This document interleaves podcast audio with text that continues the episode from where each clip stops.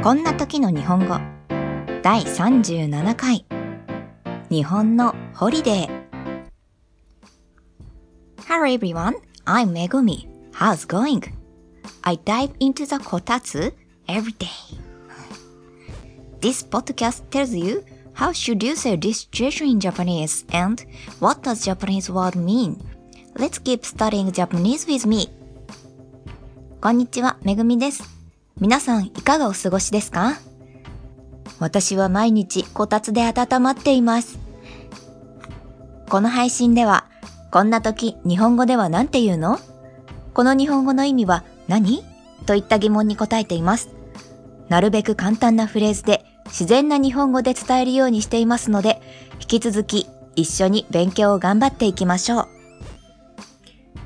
第37回目は日本語というよりも日本でのホリデーについてお話ししようと思います。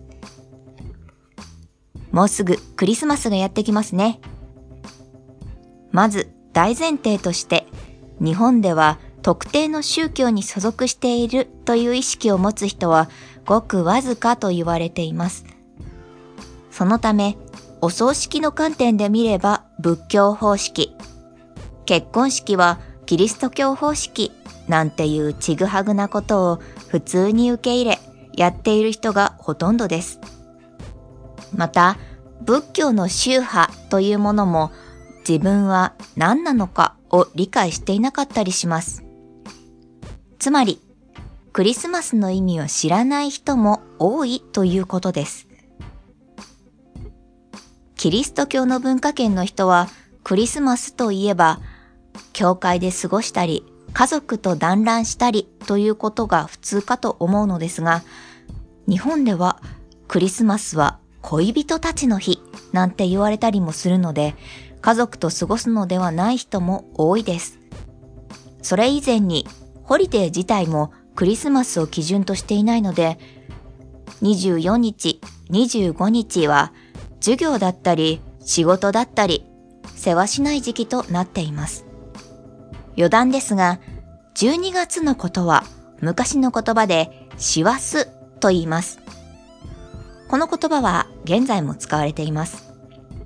これはお寺を参詣する人を世話する推しという人たちが一番忙しく走り回る時期を指してそう読んだという説が有力とされていますが、事実は定かではありません。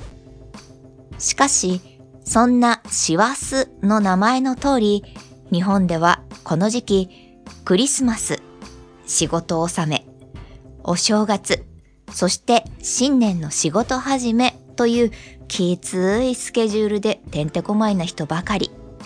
冬休みはお休み自体も短いのです。日本ではキリスト教文化圏のように何週間も前からクリスマスの準備をすることもありません。ですが、クリスマス会や忘年会で集まったみんなでホールケーキを食べたりはします。チキンもターキーのように大きなものではない場合がほとんどです。そうして25日が終わると、すぐに街からクリスマスの気配が消え、お正月一色になってしまいます。